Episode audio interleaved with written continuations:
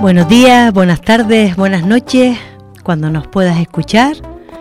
Estás en el programa Pan y Rosas, Noticias de Paz para una Revolución No Violenta, un programa que presentamos, producimos y realizamos desde Alternativa Antimilitarista MOG, Acción Directa No Violenta, al control técnico, Adai Medina, el mago de los cacharros, y puedes encontrar este programa en el repositorio del iVoz de Radio Quiniguada y en nuestras redes Canarias por la Paz, antimilitaristas.org, pacifist.app.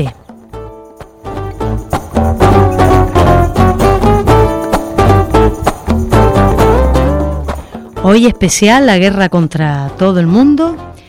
La vamos a centrar en Palestina, especialmente en este genocidio terrible que se está produciendo en Gaza Continuamos con la presentación del libro La guerra es la salud del Estado de Raldolf Borne, donde se exponen claves importantes para nuestros análisis y nuestras respuestas alternativas.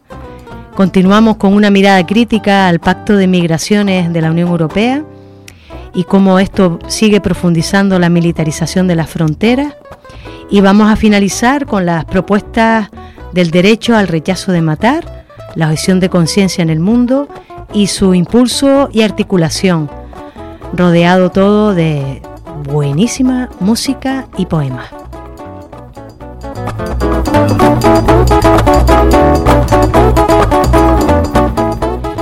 Con gran tristeza lloramos a una de nuestras hermanas en la lucha por los derechos de las mujeres, una de las poetas y novelistas feministas de Gaza más talentosas, Eva Abunada, autora de la novela El oxígeno no es para los muertos. Ella escribió un día antes de morir, si morimos sepan que estamos satisfechos y firmes y digan al mundo, en nuestro nombre, que somos personas justas del lado de la verdad. Su último poema, escrito el día de ayer, el día antes de, ser asesinada en medio de este genocidio de Israel, del Estado de Israel contra Palestina, escribía, La noche en la ciudad es oscura excepto por el brillo de los misiles, silenciosa excepto por el sonido del bombardeo, aterradora excepto por la promesa tranquilizadora de la oración, negra excepto por la luz de los mártires. Y se despedía con el buenas noches. Y desde ahí hoy queremos también compartir este comunicado que hemos realizado y hemos suscrito más de una veintena de organizaciones de todas Canarias. Una vez más en Canarias, ni una vez más en Canarias, ni en ningún lugar. Una vez más en Canarias, ensayos de guerra, en nuestro cielo y tierra, bajo nombres presuntamente inocentes que esconden maniobras para perfeccionar la violencia y los asesinatos, para seguir manteniendo el sistema injusto, desigual, ecocida y homicida en el que vivimos a duras penas. Ejercicios de tiro en la isleta, adiestramiento en Gando con 50 aeronaves de combate y más de mil soldados de seis ejércitos, para aprender a llevar misiles y acosar al adversario. En Lanzarote ensayando con aeronaves remotamente tripuladas, con componentes de la OTAN y en declaraciones de uno de los mandos sobre la infraestructura aérea de defensa que tiene Canarias, exponiendo que el archipiélago está dotado de un mini ejército del aire y del espacio con todas esas capacidades, algo más reducidas, pero con posibilidad de empleo dentro de las propias islas. Una utilización del archipiélago como gran plató de ensayo de la guerra que no producen más que muerte, destrucción del medio ambiente y ruptura de todo signo de vida y disidencia. Claro que todo bien aderezado y maquillado con una exhibición que se realizó el domingo 29 de octubre, donde estos aviones soltarán y soltaron colores y no bombas, y harán dibujos en el cielo como mapas que nos distraigan de sus verdaderas rutas, y mucha militarización social, con presencia militar en emergencia, incendios en las fronteras, en las escuelas, en juras de bandera de civiles, limpiando una imagen imposible de lavar de tanta sangre que acumula. Ni una vez más en Canarias, ser utilizadas como plataforma de ensayo y entrenamiento de violencias y guerras, ni una vez más en Canarias, siendo contaminadas y destruidas por este tipo de agresiones al medio ambiente, ni una vez más en Canarias, derrochar dinero para la guerra, mientras en nuestra tierra más de 800.000 personas apenas pueden sobrevivir en este solar de militarización. Ni una vez más en Canarias ni en ningún lugar. Canarias para la paz, estatuto de neutralidad y paren ya el genocidio en Gaza y en Cisjordania, paz y justicia para Palestina.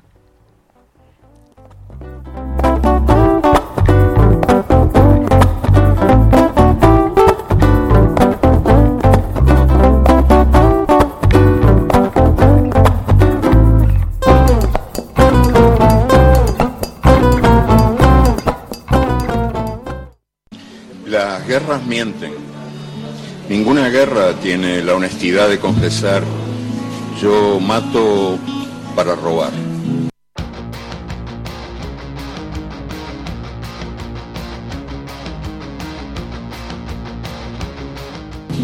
Las guerras siempre invocan nobles motivos, matan en nombre de la paz, en nombre de Dios, en nombre de la civilización, en nombre del progreso, en nombre de la democracia.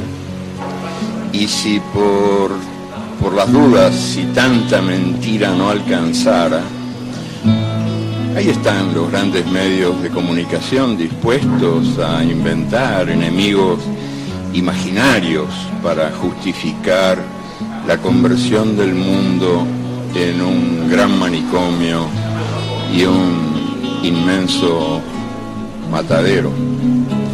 En Rey Lear, Shakespeare había escrito que en este mundo los locos conducen a los ciegos. Y cuatro siglos después, los amos del mundo son locos enamorados de la muerte, han convertido al mundo en un lugar donde cada minuto mueren de hambre o de enfermedad curable 10 niños. Y cada minuto se gastan 3 millones de dólares, 3 millones de dólares por minuto en la industria militar que es una fábrica de muerte las armas exigen guerras y las guerras exigen armas y los cinco países que manejan las Naciones Unidas, los que tienen derecho de veto en las Naciones Unidas, resultan ser también los cinco principales productores de armas. Uno se pregunta, ¿hasta cuándo? ¿Hasta cuándo la paz del mundo estará en manos de los que hacen el negocio de la guerra? ¿Hasta cuándo seguiremos creyendo que hemos nacido para el exterminio mutuo y que el exterminio mutuo es nuestro destino? ¿Hasta cuándo? Si el mundo, este mundo, merece ser otro mundo, la marcha por la paz, la marcha del 2 de octubre, merece millones y millones de pies.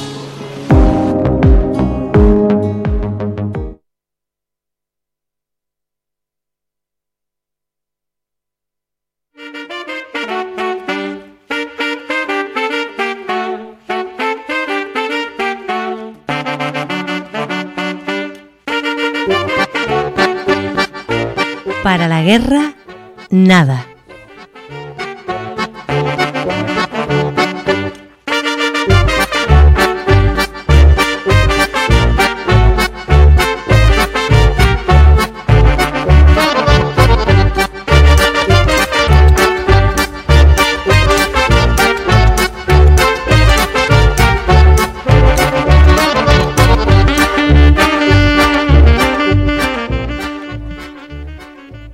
Sobre el genocidio en Gaza y el resto de Palestina, vamos a hablar eh, con Rosa Halabi de Mujeres por la Paz y Acción Solidaria con Palestina, una organización que lleva muchos años trabajando en este contexto, en nuestra tierra y en, eh, y en Palestina también, haciendo todo un trabajo de, de tejer sororidad, de tejer solidaridad.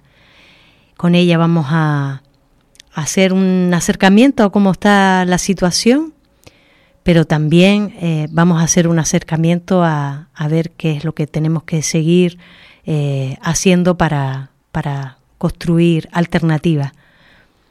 Buenas noches, Rosa. Hola, buenas noches, Coldo. Buenas noches a todas las personas que nos escuchan. Muchísimas gracias por, por la presencia, por esta capacidad de sororidad y de solidaridad del colectivo de Mujeres por la Paz y Acción Solidaria con Palestina. Queríamos que eh, nos cuentes eh, pues cómo está la situación desde la mirada eh, de, una, de un colectivo, de, de unas personas que, que tienen ese, ese, digamos, ese lazo tan grande con, con la tierra palestina. Pues mira, yo creo que mm, en estos momentos, mm, no solamente para nosotras y, y, nosotros, sino que yo creo que para todo, todas las personas que pueden tener eh, eh, cualquier hilo de información, porque es imposible estar al margen del todo, yo creo que nos resulta muy difícil encajar el nivel de crueldad al que estamos asistiendo en directo, tanto por lo que mm, estamos viendo como por lo que sabemos que quienes están dirigiendo este horror pretenden hacer y esto como que nos sobrecoge muchísimo. Es muy difícil encajarlo, pero es cierto y también es cierto que esto que está ocurriendo y que esto que estamos viendo que va a ocurrir en los próximos días, pues no es algo que coja por sorpresa, esto es un algo planificado desde hace muchísimo tiempo el plan desde hace muchísimo tiempo es que, eh, dicho en, en palabras no solamente de los dirigentes que están ahora en el gobierno israelí, que no se cortan nada para decirlo abiertamente, sino bueno, la misma gente que está viviendo en los en las colonias ilegales dentro de, de Palestina, lo que son los asentamientos ilegales, no tienen ningún problema en gritar, y no digo decir, sino gritar que se vayan los árabes, que se marchen, lo que quieren es expulsar totalmente a la población palestina y ocupar mm, totalmente el territorio que queda. Gaza es un sitio especial donde hay una densidad de población tremenda y hace años, hace ya unos años, uno de los ministros que también estuvieron con Netanyahu, Lieberman era su apellido, pues no tuvo ningún inconveniente en decir abiertamente que lo que se debía hacer es eh, tirar la bomba atómica sobre Gaza. Bueno, a su manera lo están haciendo en este mm. momento y es sobrecogedor. Es un exterminio eh, cada vez además con más apagón informativo y con más secuestro de la verdad. De todo ello... claro.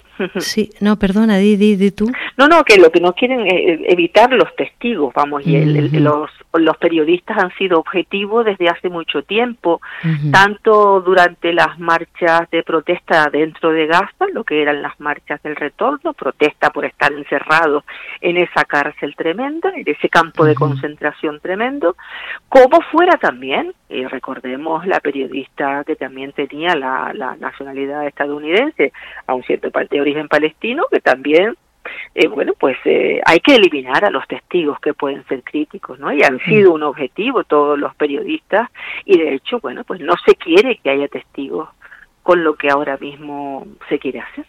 Y es, eh, así de duro, es así de duro. En este secuestro de la verdad, como bien dices, y de la y de la información, porque no se quieren ojos que que nos hagan llegar también ver esa, esa situación tan terrible. Eh, hay algunas cosas que se dejan de decir, muchas cosas que se dejan de decir. ¿Habría alguna especialmente que tú echas en falta hasta en los discursos, digamos, eh, alternativos? Vamos a ver, yo lo que lo que ocurre es que para muchas personas que no han tenido la oportunidad de acercarse a conocer qué es lo que pasa desde hace muchos años, pues a quien le coge un poquito como por sorpresa, o no tanto por sorpresa, por sorpresa es bastante difícil, solamente podría ser, a la gente muy joven. La gente que ya tiene una, una edad, pues ha oído de vez en cuando que hay jaleo en este lugar, pero quien no conozca mm, nada de los 75 años que, que dura esta tragedia enorme, bueno, pues ahora ha saltado a los medios de comunicación porque los primeros cientos de muertos no han sido palestinos. O sea, cuando los cientos de muertos son palestinos y pasan de 500, mm. es cuando salen en los medios.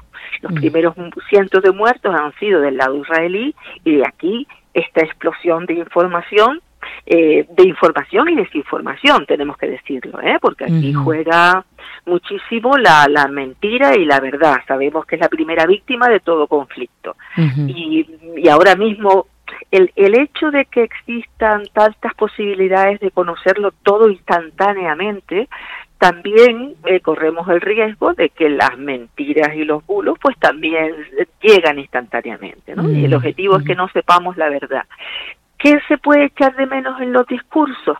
Yo, mm, a, veces puede ser que, que, seamos un poco parciales dependiendo de la, de la poca o mucha información que podamos tener.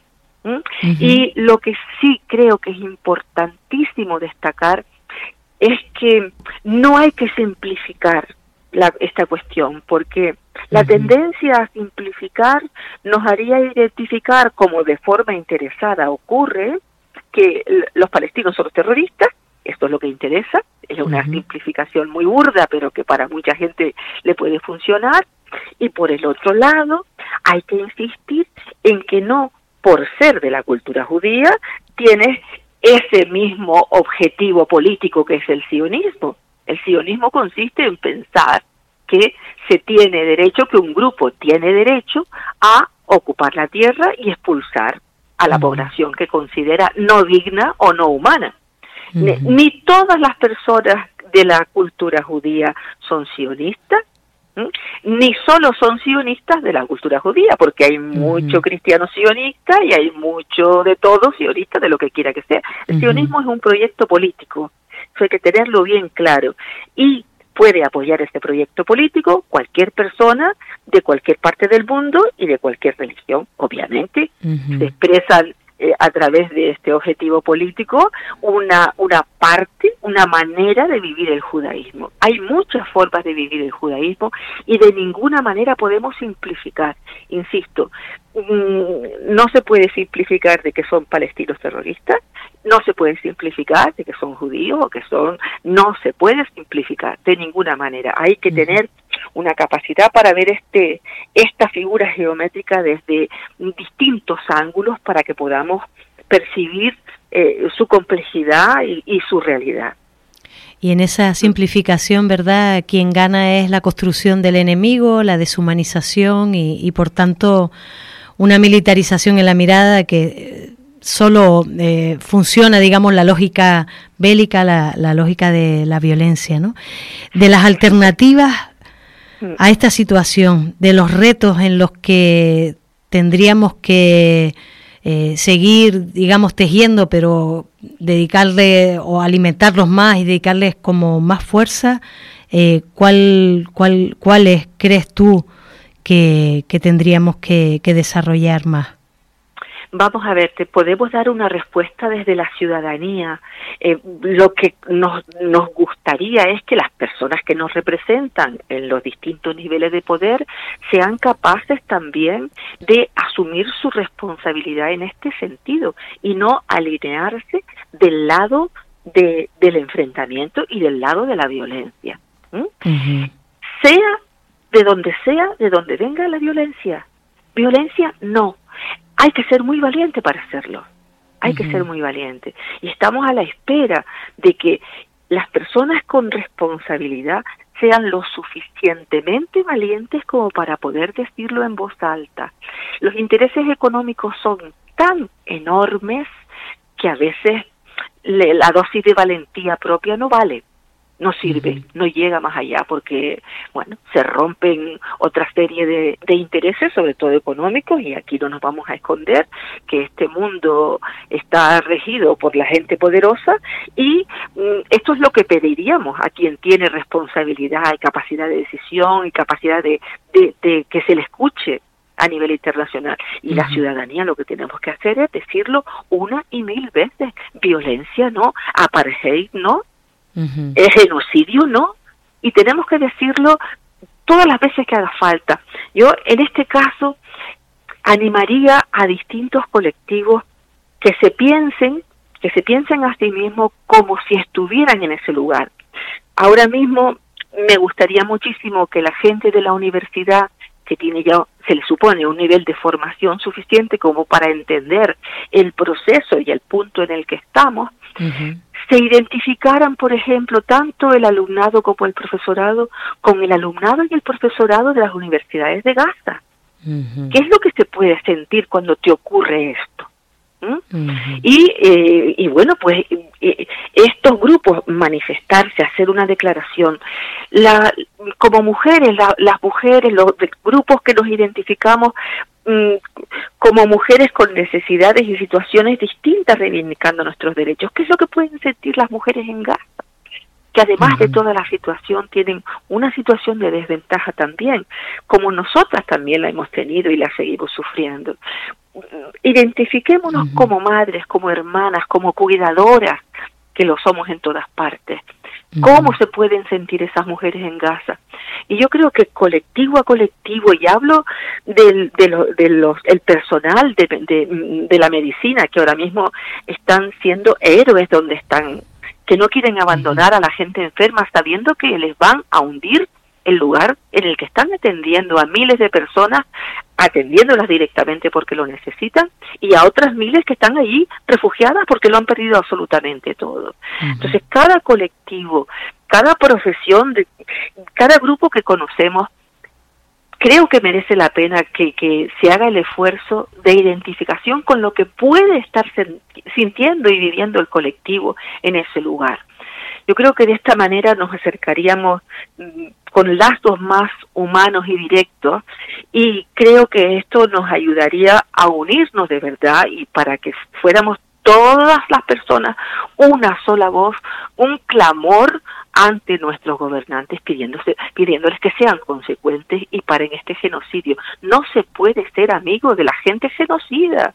Yo no puedo aceptar, yo no puedo aceptarlo como la normalidad porque eh, es que mi, mi, el sentido común hace que rechace una situación como esta. Mm. En fin, en fin, es, es muy complicado porque además en todo esto pues se mezclan muchísimas cosas y sobre todo muchísimos intereses. Pues muchísimas gracias Rosa Halabi de Mujeres por la Paz y Acción Solidaria con Palestina y seguimos mano a mano, codo a codo, corazón con corazón, pues en este, en este camino de, de la búsqueda de la paz y la justicia para Palestina. Sí, Coldo, en algún momento, en algún momento como seres humanos tenemos que dar un paso más allá en la evolución humana de verdad. y dejar y dejar esta forma de relacionarnos con, con esta violencia que tenemos normalizada a muchísimos niveles y nosotros en nuestra sociedad también y deberíamos a veces parar un poquito y pensar cómo estamos educando para que ese mundo que queremos que exista y que, y, que de momento podemos imaginar porque realmente puede ser posible si lo pensáramos y lo deseáramos de verdad. Y ahí tenemos toda nuestra esperanza de que en algún momento no solamente pare este conflicto, sino que paren todos los conflictos armados. La violencia no trae más que violencia y hay que decir no. Pues con este mensaje nos, nos quedamos. Muchísimas gracias, Rosa. Un abrazo. Gracias a ti, gracias a ustedes. Hoy mi cuerpo fue una masacre televisada. Hoy mi cuerpo fue una masacre televisada que tenía que caber en un titular y en un límite de palabras. Hoy mi cuerpo fue una masacre televisada que tenía que caber en un titular y en un límite de palabras con suficiente estadística como para contrarrestar una respuesta mesurada. Había perfeccionado mi inglés, me había aprendido las resoluciones de la ONU, pero aún así me preguntó, señorita Siade, ¿no cree que todo se resolvería si dejaran de enseñar tanto odio a sus hijos? Pausa. Miro mi interior, busco fortaleza para tener paciencia pero no tengo paciencia en la punta de la lengua mientras caen bombas sobre Gaza. La paciencia me abandonó. Pausa. Sonrisa. Nosotros enseñamos vida, Señor. Rafif, acordate de sonreír. Pausa. Nosotros enseñamos vida, Señor. Nosotros, los palestinos, enseñamos vida después de que ellos hayan ocupado los últimos cielos. Nosotros enseñamos vida después de que ellos hayan construido sus asentamientos y muros de apartheid más allá de los últimos cielos. Nosotros enseñamos vida, Señor. Pero hoy mi cuerpo fue una masacre televisada para caber en un titular y en un límite de palabras. Solo un reportaje, danos. Un reportaje con lado humano, mira, esto no es político. Solo queremos hablarle a la gente de vos y de tu pueblo, así que danos un reportaje humano. No menciones las palabras apartheid ni ocupación, esto no es político. Me tenés que ayudar, como periodista, ayudarme a contar tu historia, que no es una historia política. Hoy, mi cuerpo fue una masacre televisada. ¿Y si nos das un reportaje sobre una mujer en Gaza que necesite medicinas? ¿Y vos? ¿Tenés suficientes huesos rotos como para cubrir el sol? Pásame tus muertos y una lista con sus nombres en un máximo de 1200 palabras. Hoy mi cuerpo fue una masacre televisada que tenía que caer en un titular y en un límite de palabras y conmover a quienes son insensibles a la sangre terrorista. Pero ellos sintieron pena. Sintieron pena por el Gaza, así que les di resoluciones de la ONU y estadísticas y condenamos y deploramos y rechazamos y no son iguales ocupantes y ocupados. Y cuento. 100 muertos, 200 muertos, 1000 muertos. Y entre eso, entre crímenes de guerra y masacres, ventilé las palabras y sonreí, no exótica, sonreí, no terrorista, y recuento, y recuento, 100 muertos, 200 muertos, 1000 muertos, ¿hay alguien ahí? ¿Alguien escucha? Quisiera poder llorar sobre sus cadáveres. Quisiera simplemente correr descalza por cada campo de refugiados, abrazar a cada niño y cubrir sus oídos para evitar que escuchen el sonido de las bombas por el resto de sus vidas como yo las escucho.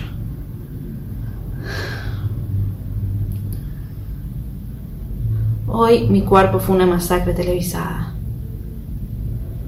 Y déjame decirte que no hay nada que tus resoluciones de la ONU hayan hecho en absoluto sobre eso. Y no hay titular, no hay titular que se me ocurra, no importa cuán bueno sea mi inglés, no hay titular, no hay titular, no hay titular, no hay titular que los devuelva la vida. No hay titular que arregle esto. Nosotros enseñamos vida, Señor. Nosotros enseñamos vida, Señor. Nosotros, los palestinos, nos levantamos cada mañana para enseñarle al resto del mundo vida, Señor.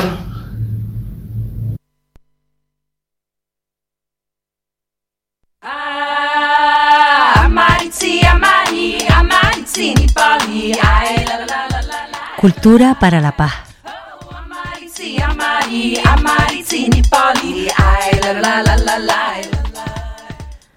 Vamos a acercarnos a la, al libro La guerra es la salud del Estado de Randall Burne eh, de la compañía o con la compañía de Josemi. Buenas noches, Josemi. Buenas noches. Muchas gracias, como siempre, por, por atendernos y por, y por cuidarnos tanto con, con estas palabras que, que, nos vas a compartir. Mira, a es un placer. Cuéntanos un poquito la contextualización del autor y de, y de la obra, esta obra de... Pues sí. Con ese este título tan sugerente. Sí. Y en este caso es necesario porque quizá los que más hayan leído, pues sí que les puede sonar una frase descontextualizada, que es el título que le han decidido dar a este libro, un título facticio, es decir, no, él no escribió un título con este, con este nombre, pero sí que es una frase que está en el librito que se recoge en el interior. La guerra es la salud del Estado.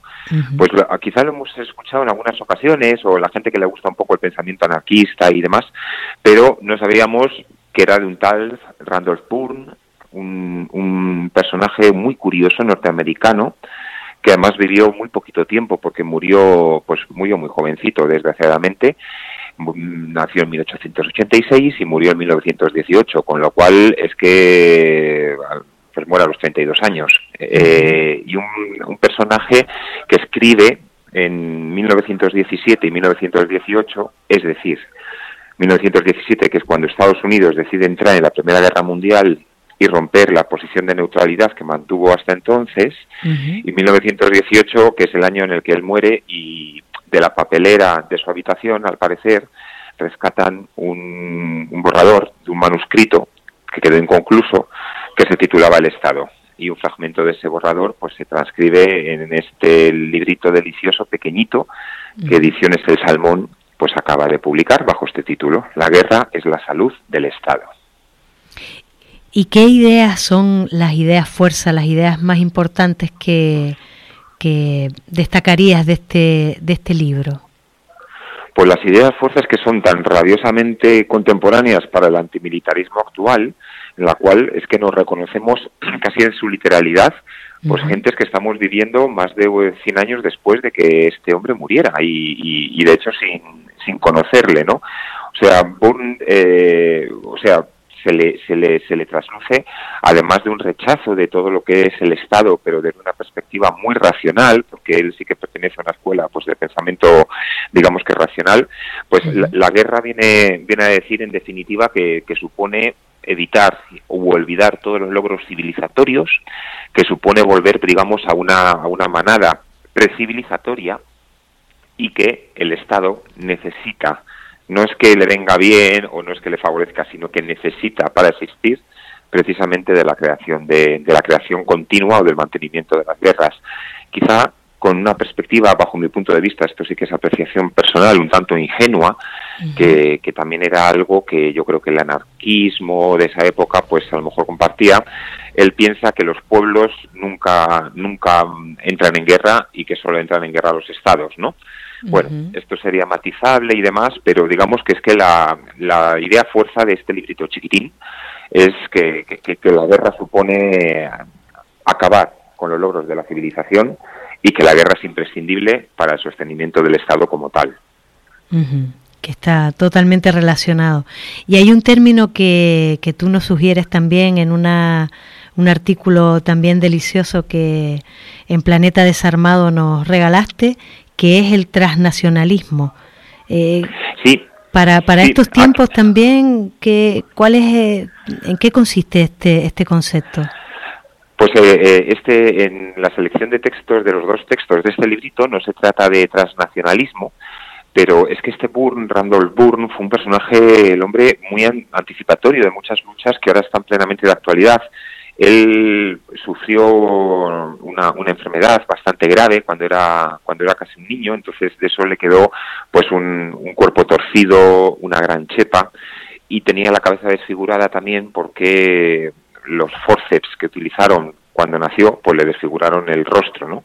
Entonces fue uno de los precedentes, de los pioneros también, por ejemplo, de lo que llamaríamos pensamiento de la, de la diversidad funcional, ¿no? Porque escribe un librito que no sé si lo llama como memorias de un, pues de un discapacitado, que, que se adelantan muchos decenios a cuestiones que hoy en día pues son mucho más, bueno, pues son, están más en candelero, ¿no?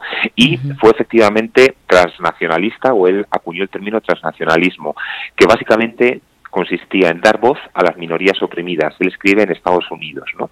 Entonces, en esa época estaba muy en boga en Estados Unidos lo que quizá hayamos escuchado alguna vez, lo que llamaban el melting pot.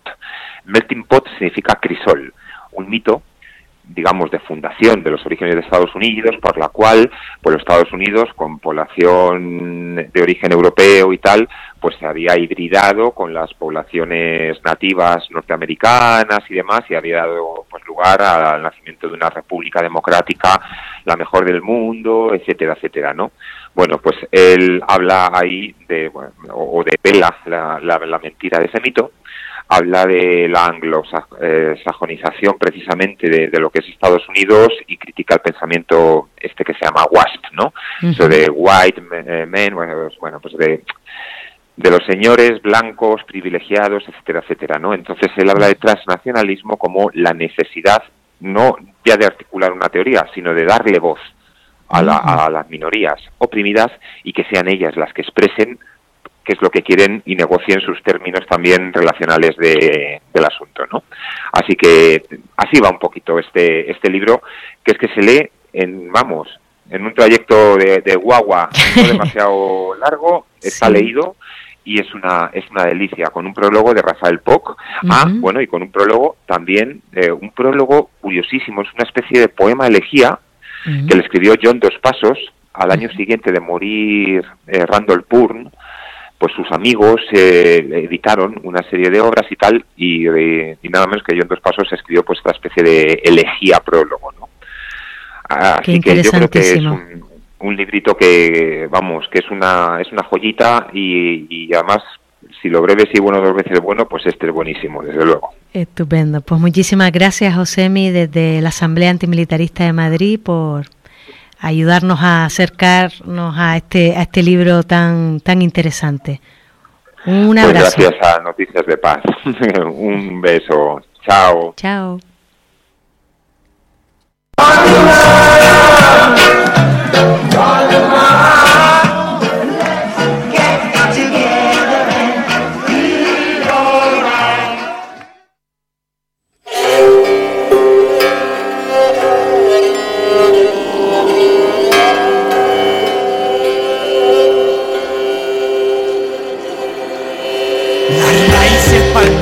Subirte una patera no te resulta violento. Los golpes son la rabia acumulada en el tiempo. Bolas de goma son micrófonos ardiendo. Disparan al hambre, hombre de alambre. Los hicieron pobres, robaron en tu nombre y se abren. En alta mar los sueños y en tierra hasta la esperanza. Futuro es una cárcel si la mirada no alcanza. Siente frío como él. ¿Qué tal la incertidumbre? A la hora de comer, las tripas te arden Escucho francés, pero en París no se comprende. En el pa, Canarias no es la jaula que pretenden. ¿Cómo? Nos vimos en el Edén, compartimos paraíso más. Se hizo aquella ley donde el suelo que yo piso y el que pisa él no es igual de libre que se creen. Seguimos en pie. ¿Cómo? Nos vimos en el Edén, compartimos paraíso más, se hizo aquella ley. El suelo que yo piso y el que pisa él no es igual de libre que se creen. Seguimos en pie. La cana africana,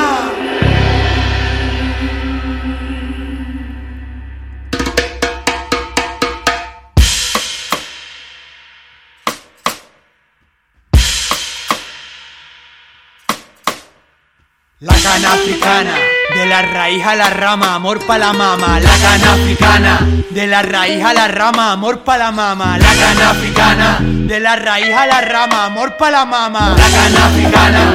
De la raíz a la rama, amor pa' la mama. Mira pa' acá, mira pa' acá, la gente exclama, no more drama. Mira pa' acá, mira pa' acá, Europa nos hace la cama. Rutas que van hacia tierras lejas, nada, pa' compartir un mañana. Marruecos, Senegal, ga, la relación es esa. Nah, muy inteligente, en caliente la mente. Y si estás presente, calma el ambiente. Mira de frente, mismo problema, separación. ¿No entendiste el tema? Mira pa' acá, mira pa' acá, la gente exclama, no por tu ama. Mira pa' acá, mira pa' acá, Europa nos hace la cama. Yo me levanto, pies en la tierra, manos en alto y la vaya a cerrar. Yo me pregunto, ¿hoy se comerá? Mañana, mañana, ¿hasta cuándo papá? La gente en la calle marcando su plan. Derechos se luchan, nunca se dan. Bendigo tu pan, ¿dónde las dan? Toma, bolas de goma, nombres de la paz. la paz, bolas de goma nombre de la paz. De verdad, de verdad. La cana africana, de la raíz a la rama, amor para la mama, la cana africana. Libia, Argel, el Sahel, Canarias, Ghana, la cana africana. Sahara libre, fuerza en la lucha,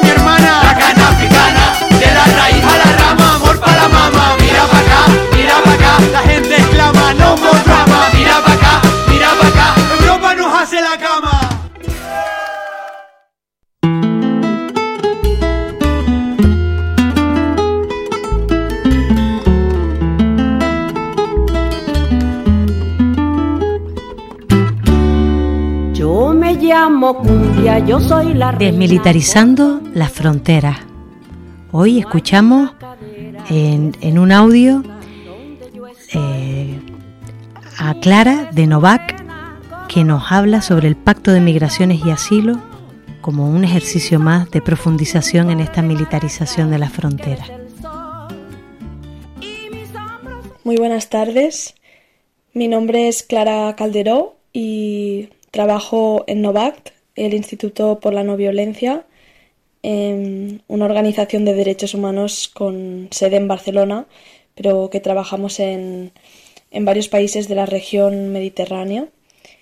Y bueno, en primer lugar, dar las gracias por la invitación a hablar sobre el Pacto Europeo de Migración y Asilo y un poco aportar la mirada crítica que desde las organizaciones de derechos humanos y, y los movimientos sociales hacemos ¿no? delante, delante de, este pacto que no viene sino a formalizar, a, a legalizar, a dejar por escrito algunas tendencias preocupantes que ya vemos desde hace muchos años en, en la gestión de las fronteras europeas. Em, bueno, en primer lugar, mm, comentar que, que quizás en el, en el centro de lo que nos parece más preocupante sobre el pacto es que demuestra una visión de, de la movilidad humana que, que pone todo el peso en el, en el control de, de, la migración y de las fronteras. Eh, como una cuestión de seguridad de los estados, ¿no? Entonces es como que viene a alimentar y a la vez es manifestación de un discurso que nos presenta la migración como una amenaza, como algo a lo que hay que hacerle frente, como un peligro, y eso da rienda suelta a, a las medidas que van acorde a lo que entendemos como una amenaza, ¿no? Es decir, medidas de control, medidas de represión y, bueno, todo podríamos decir que enfocado a legitimar eh, un sistema internacional que permite que unas personas se muevan y otras no. Y esta distinción la hace el racismo. Entonces, como que desde la sociedad civil, eh, como elemento central de crítica al pacto, es que eh, se trata una vez más de una expresión del racismo estructural que permea la política migratoria europea y de sus Estados miembros. En, en este sentido, pues vemos que a pesar de que hablamos de un pacto de migración y asilo, ¿no? Este es el título, en realidad eh, hablamos de un pacto de control de fronteras, cosa que no tiene ningún sentido y que se trata de una visión interesada de la movilidad internacional, porque, tal como dicen las cifras, la gran mayoría de personas que migran a la Unión Europea lo hace por vías regulares. En cambio, el pacto se centra casi en su totalidad en lo que serían las vías irregulares, las cuales son un fenómeno minoritario.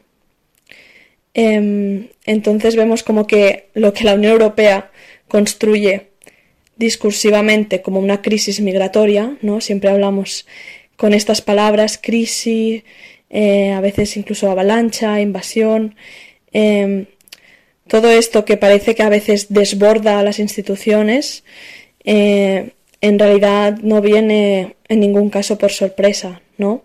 Se trata del resultado de una situación estructural de desigualdad global, de un sistema económico que se basa en la sobreexplotación del planeta y de, y de las personas, bajo una lógica colonial, ¿no? Y entonces eh, podríamos decir que hablar de crisis migratorias, como estamos viendo en las últimas semanas, ¿no? También en relación a la gestión de, las llegadas a, Canarias, ¿no? el uso del término crisis sirve políticamente para encubrir la falta de soluciones estructurales y sostenibles, ¿no? Y, bueno, este es otro de los puntos que, queríamos señalar. Em, también comentar sobre el pacto que mm, no solo es indignante a nivel discursivo, sino también por su impacto en la vida de las personas. Y, y lo que vemos es la materialización, como decía, de situaciones que ya vivimos día a día en la frontera sur, que ya se viven día a día en las Islas Canarias y empezando por la falta de vías legales y seguras para que las personas se puedan mover. Em, una parte ínfima del pacto se destina a, esta cuestión. Y, y, después también, así como algunos elementos más más concretos que nos preocupan especialmente, pero que son cosas que ya se dan, que recordamos que ya se dan en nuestras fronteras. Es la idea, por ejemplo, del Screening at the Border, que instaura el pacto, eh, que consiste a que las personas, antes de que puedan acceder supuestamente a territorio europeo, pasarán un escáner en el que se valorará si son susceptibles a pedir protección internacional o no.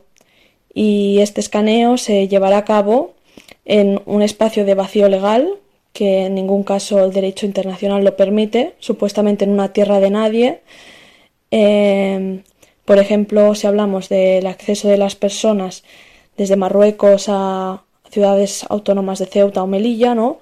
Vendrían a decir que las personas no hay vías legales y seguras, consiguen cruzar la valla, por ejemplo, e incluso habiendo cruzado la valla, se considerará que están en un limbo en el que no habrán todavía, eh, no se considerarán bajo jurisdicción del Estado español y por lo tanto no estarán bajo su responsabilidad y en caso de que bajo unos medios que tenemos todas las circunstancias para creer que serán eh, que no cumplirán con las garantías fundamentales de protección al derecho al asilo, de protección a las personas en situación de vulnerabilidad, eh, víctimas o supervivientes de trata, menores, eh, personas susceptibles de pedir protección internacional, sin asistencia letrada, sin traducción, quizás simplemente por venir de determinados países se hará un, análisis preliminar y dirán, no, tú no puedes pedir asilo. Tú, eh, serán procesos acelerados de discernir quién podrá pedir asilo y quién no. En condiciones de detención, que esto también nos parece muy preocupante. Y bueno, nos, nos recuerdan situaciones que ya se han vivido, por ejemplo, en Canarias, porque supondrá un colapso de los puntos de llegadas. Nos recuerda a 2020 Arguineguín, en que se dio detención sin garantías, condiciones inhumanas, eh, macroinfraestructuras en espacios periféricos, ¿no? que eso también puede conllevar situaciones de racismo y xenofobia eh, por la falta de conexión ¿no? con, la, con las comunidades locales. Y bien, como alternativa, como sociedad civil, creemos muy importante que es nuestro papel en, en la denuncia, en aportar una visión crítica, en no comprar el discurso eh, hipócrita de las instituciones europeas, ¿no? que por un lado hablan de valores fundamentales y usan palabras como migración, asilo, solidaridad, países seguros, cuando están hablando en realidad de todo lo contrario. Y nada, comentar también que eh, se están preparando acciones de cara al 27 y 28 de noviembre, cuando se celebra la reunión interministerial de la Unión Europea con la vecindad sud y en Barcelona.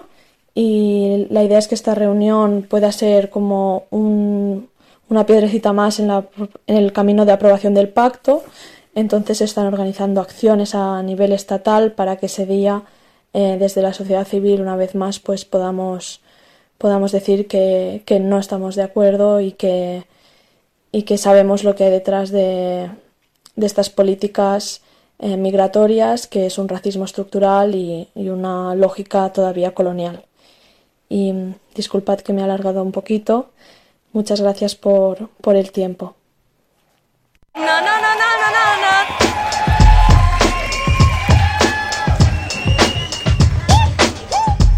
Rechazo al derecho de matar.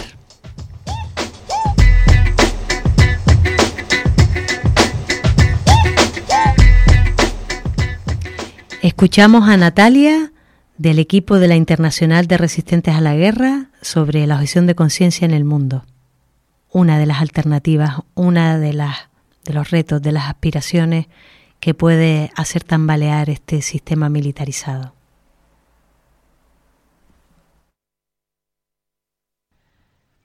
Este año, desde el Programa por el Derecho a Rehusarse a Matar de la Internacional de Resistentes a la Guerra, hemos continuado con el trabajo de acompañamiento a objetores de conciencia y grupos que se organizan alrededor de la misma.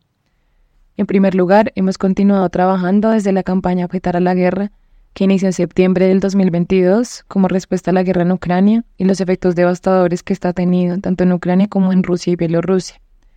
La IRG, junto con otras organizaciones, iniciamos una recolecta de firmas para una petición dirigida a la Comisión Europea, al Consejo Europeo y al Parlamento Europeo, para que se le otorgue protección y asilo a desertores y objetores de conciencia que se han opuesto a la guerra e intentan huir de la misma en sus países.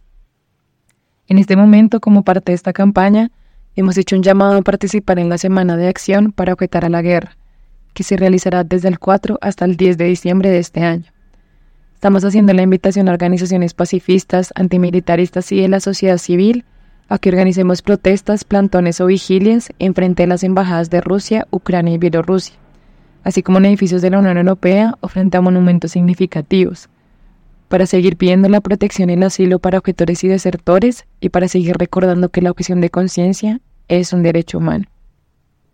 Finalmente, en línea con esta campaña, Hemos venido acompañando de cerca a dos personas que por su visión de conciencia y su trabajo por la paz están siendo perseguidos en sus propios países. Por una parte, Olga Karaj, constructora de paz y defensora de derechos humanos e integrante de la organización Nuestro Hogar de Bielorrusia, a quien recientemente le fue negado el asilo político por parte de las autoridades lituanas por representar, según ellas, una amenaza para la seguridad nacional de la República de Lituania. Por el momento se le da un año de residencia temporaria, pero sin garantizar su estatus de asilo. Por otra parte, Yuri Sheleshenko, objetor de conciencia, pacifista, defensor de los derechos humanos e integrante del movimiento pacifista ucraniano, quien fue puesto bajo arresto domiciliario parcial el 15 de agosto, siendo acusado de justificar la agresión rusa a Ucrania, con la única evidencia de una declaración del movimiento pacifista ucraniano titulado Agenda de Paz para Ucrania y el Mundo, en el que se condena claramente la agresión rusa. Tanto para Olga como para Yuri hemos lanzado campañas de solidaridad a las que ya muchas personas se han unido. Por último, quisiéramos compartirles sobre la conferencia Objeción de Conciencia en Asia, que se realizará del 18 al 20 de noviembre en Corea del Sur. Un evento organizado por nuestra afiliada en Corea del Sur, Un Mundo Sin Guerra, en cooperación con Connection EV y la Internacional de Resistentes a la Guerra. Esta será una conferencia que reunirá objetores de conciencia y activistas por la objeción de conciencia de Asia para discutir la situación a la que se enfrentan en la región. Este evento también será una oportunidad de encuentro y trabajo conjunto de la Red Regional de Asia de la IRG, una iniciativa reciente que se ha venido formando desde distintos lugares de Asia. Para encontrar más información sobre la campaña Objetar a la Guerra, los llamados de solidaridad para Olga Karak de Bielorrusia y Yuri Sheleshenko de Ucrania, información sobre la conferencia de objeción de conciencia en Asia, pueden ingresar a nuestra página wri-medio-irg.org diagonal ES.